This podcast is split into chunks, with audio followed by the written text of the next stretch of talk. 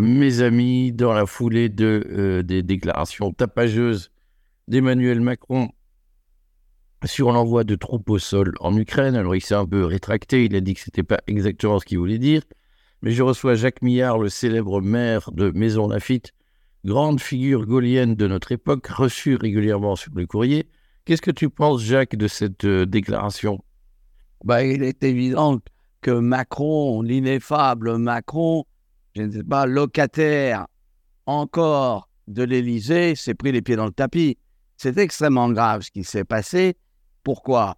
Parce que il faut bien savoir que le président de la République, c'est l'ultima ratio, c'est-à-dire qu'il n'y a rien après le président de la République. C'est lui qui engage, parce que chef des armées, la France dans sa totalité. Et donc, euh, lorsque effectivement le président de la République commet une faute pareille, eh bien, ça pose un problème, c'est la crise de régime. Car euh, être désavoué sur le plan international, sur le plan intérieur, par la quasi-totalité des experts, la quasi-totalité des chefs d'État de l'Union européenne, des États-Unis, ça montre qu'on est un amateur. D'ailleurs, il l'avait dit.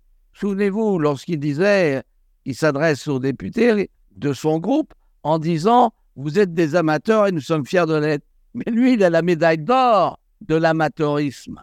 Et donc, euh, il est évident que ça pose un problème qui est capital et qui est celui de la crédibilité de la France sur le plan international, indépendamment du fait que c'est une faute, mais alors géostratégique. Pourquoi? Parce que aujourd'hui, et ça c'est un problème, on fait les Occidentaux, les États-Unis, même si ils sont réticents aujourd'hui, mènent une guerre par proxy. Nous sommes responsables par cette guerre par proxy en fournissant à outrance des armes, en veux-tu, en voilà. Nous sommes, je dirais, non pas co-belligérants directement, même si on dit on aime bien les Russes, mais on combat euh, Poutine et euh, l'État euh, de Poutine, il n'en demeure pas moins que aujourd'hui, en fournissant autant d'armes, tous les pauvres Ukrainiens et les Russes qui sont tués le sont. Pourquoi? Parce qu'on veut poursuivre cette guerre. Et on voit bien aujourd'hui qu'il euh, n'y a pas de solution militaire. Il faut une solution politique, diplomatique. Alors, un certain nombre de personnes m'ont dit, mais sur quelle base? Mais sur la base, je dirais, de la ligne de front actuelle. C'est évident. Bon, il y a un moment... C'est-à-dire une reconnaissance des gains territoriaux russes en, en Ukraine. Mais c'est évident que de ce côté-là, je vous rappelle que ce sont quand même les Ukrainiens qui, après, euh, je dirais, euh, la volonté du Donbass euh, d'exister, ont refusé les accords de Minsk et ont bombardé à longueur de temps, bien sûr, les habitants du Donbass qui, au regard de la constitution ukrainienne, sont ukrainiens. Donc vous avez quand même un gouvernement qui a bombardé ses propres concitoyens. Il ne faut quand même pas l'oublier.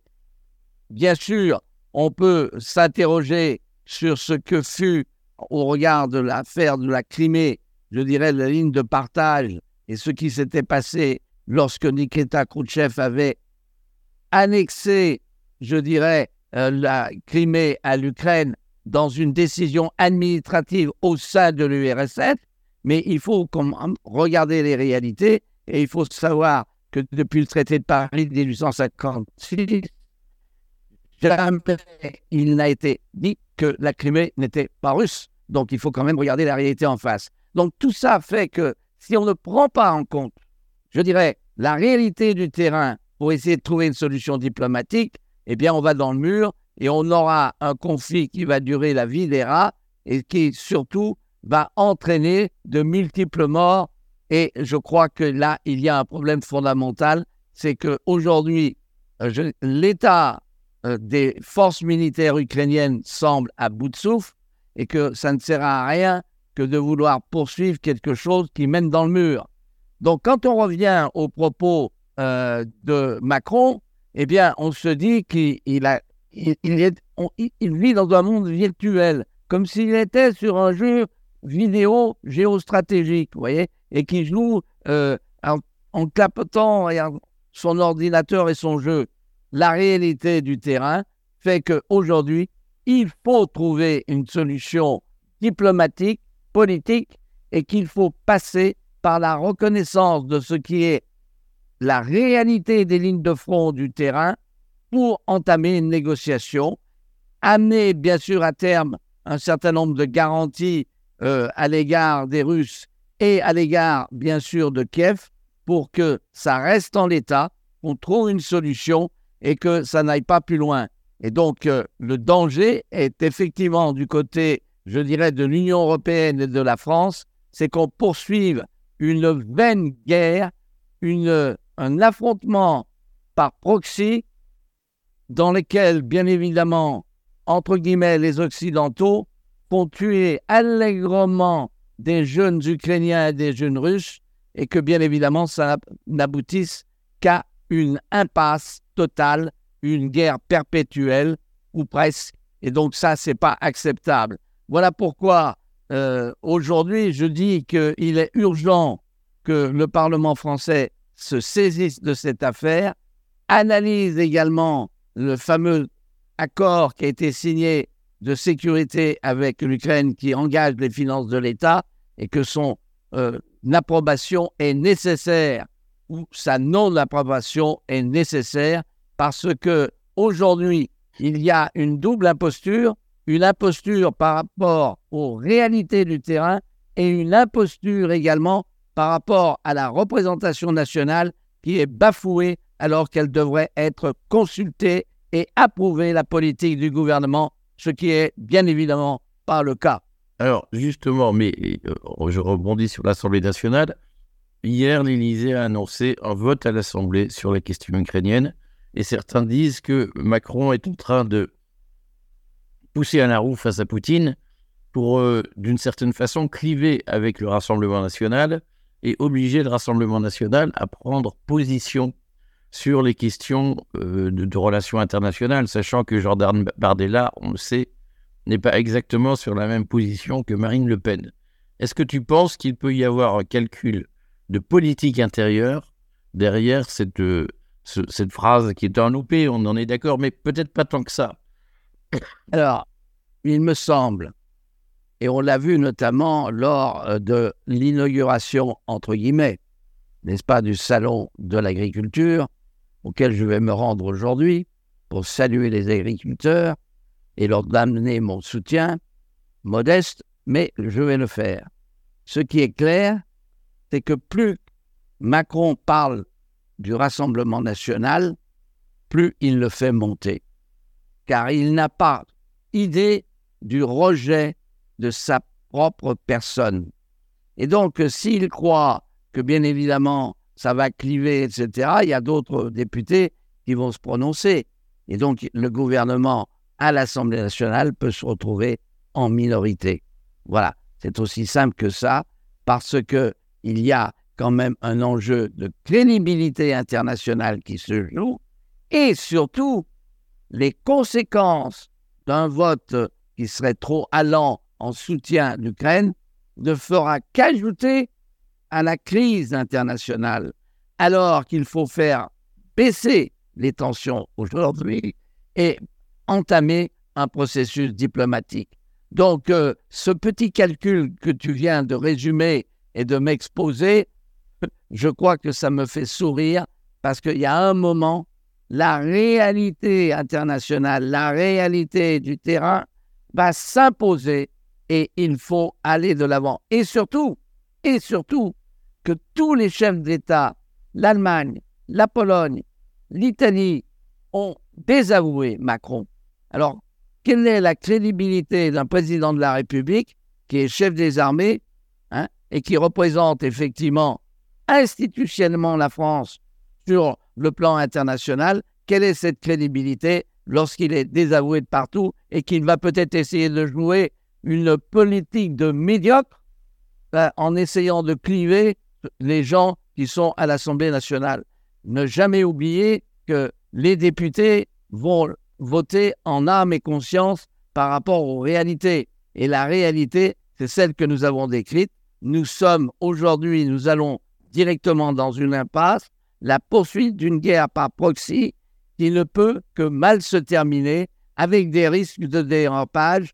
Comme le dit Henri Guénaud, je suis frappé par le somnambulisme, n'est-ce pas, des États, car ne jamais oublier que tout ça, ça peut, à un moment ou à un autre, aboutir à une, je dirais, une, faute, un dérapage qui nous conduit bien au-delà de ce qu'est une aide à la Pologne, à l'Ukraine. J'ajoute une chose, c'est qu'il ne faut pas, bien sûr, ne pas aider sur le plan sanitaire l'Ukraine. Il faut bien sûr les aider, mais de là à avoir l'Ukraine entrer dans l'Union européenne, alors là, je suis scandalisé euh, par euh, la démagogie de ces chefs d'État. Je rappelle que faire entrer euh, l'Ukraine dans l'Union européenne, c'est désinguer bien évidemment toute la politique agricole et c'est même désinguer complètement l'Union européenne. C'est évident que sur ce plan, ce n'est pas la solution et qu'il faut savoir raison garder ce que ne fait pas aujourd'hui ni Macron ni la, commission de Bruxelles, avec euh, bien évidemment cette euh, euh, présidente qui se pousse du col à longueur de temps et qui se voit comme étant, je dirais, la représentante de l'Union européenne sur le plan international, alors que c'est Borrell qui en est, je dirais, le haut représentant de la PESC sur le plan international. Donc il y a un moment, là encore, il va falloir remettre euh, je dirais, les choses d'aplomb. Et pour ce qui me concerne, je milite ardemment pour que les députés français qui seront, euh, je dirais, aux prochaines élections européennes ne reconduisent pas euh, Madame von der Leyen, qui est une catastrophe et qui aujourd'hui a un ego surdimensionné. C'est un peu le parallèle avec Macron. On a deux personnes qui sont pas au bon endroit et au bon moment. C'est aussi simple que ça.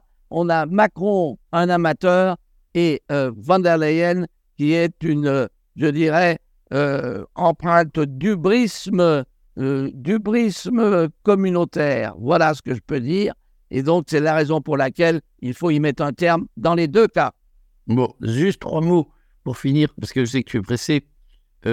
actuellement, j'ai bien entendu ce que tu dis sur la perte de crédibilité de la France, mais la France a accueilli hier une réunion secrète entre le chef de la CIA, le chef des services égyptiens de mémoire et le chef des services israéliens. Et elle, accueille l'émir du Qatar. Euh, il y a des discussions qui vont bon train sur un cessez-le-feu à Gaza. Euh, qu'est-ce que tu en penses?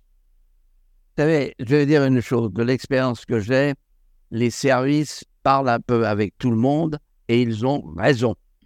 Donc, euh, lorsque on a des pourparlers avec tous les services, entre guillemets, non pas amis, parce que de ce côté-là, les États n'ont pas d'amis, mais c'est nécessaire. Ce qui est certain, c'est que sur le plan de Gaza, sur le plan d'Israël, il est urgent qu'il y ait une solution négociée pour arrêter et avoir un cessez-le-feu à terme, que les otages soient bien sûr libérés, mais ça va au-delà c'est que dans mon esprit, je veux le dire assez brutalement, Netanyahu est en train de faire le malheur d'Israël. Parce qu'à terme, tout ça, ça va se retourner contre Israël. Le problème d'Israël, il est simple. Je l'ai dit à plusieurs reprises en commission des affaires étrangères où je siégeais. Je l'ai dit à plusieurs reprises aux ambassadeurs d'Israël. Il faut qu'Israël soit reconnu comme un État du Proche-Orient et non pas une tête de pont occidentale. Ça, c'est absolument fondamental. Or, aujourd'hui, par son extrémisme, Netanyahou est en train de faire le malheur d'Israël et ça se terminera très mal. Et donc, euh, ça prendra du temps, bien sûr, pour qu'on ait une pacification entre deux peuples sur une même terre ou presque. Donc, euh, euh, ce qui se passe, notamment en Cisjordanie, est dramatique ce qui se passe avec les ultra-orthodoxes juifs. C'est à, peine croyable. Je suis en train de lire actuellement un livre de la grande philosophe allemande et, qui est, allons, comment s'appelle-t-elle? Anna Arendt, eh bien, je peux, vous, je peux te dire qu'elle dit très clairement que ces gens-là euh, ne sont pas des laïcs, ne sont pas, je dirais, euh, des gens et des démocrates, et qui vont faire le malheur d'Israël de ce côté-là. Elle les traite quasiment de nazis, il faut le savoir. Elle l'écrit. Hein et donc, euh, il n'y a pas 36 solutions.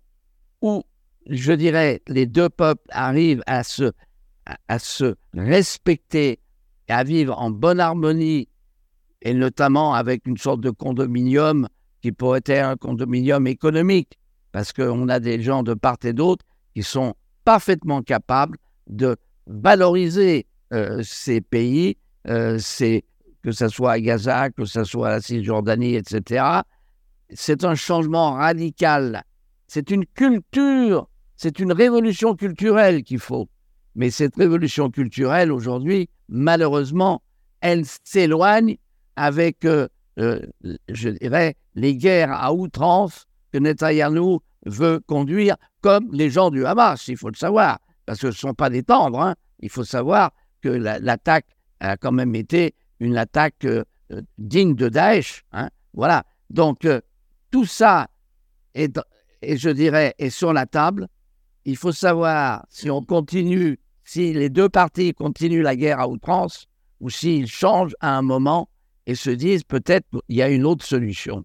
Hein. C'est ce que Barnaby avait dit, ambassadeur qui fut en France, et qui dit que bien évidemment il condamne l'action terroriste, mais il condamne aussi l'action outrancière du gouvernement d'Ayahou avec ses ultras. Voilà. Et donc, voilà la réalité. C'est la raison pour laquelle, si hier, la réunion qui a eu lieu avec des partis qui connaissent un peu le terrain, eh bien, euh, aboutit à quelque chose qui est un cessez-le-feu et qui est l'échange, bien sûr, des prisonniers, la libération des otages, on ne pourra que s'en euh, féliciter, mais le chemin est encore très long. Comme on dit, le chemin de Damas est plein d'embûches. Bon, merci Jacques. Je te souhaite un très bon salon de l'agriculture. Et puis à bientôt sur le courrier. Et le combat continue. Au les cœurs. Allez, salut.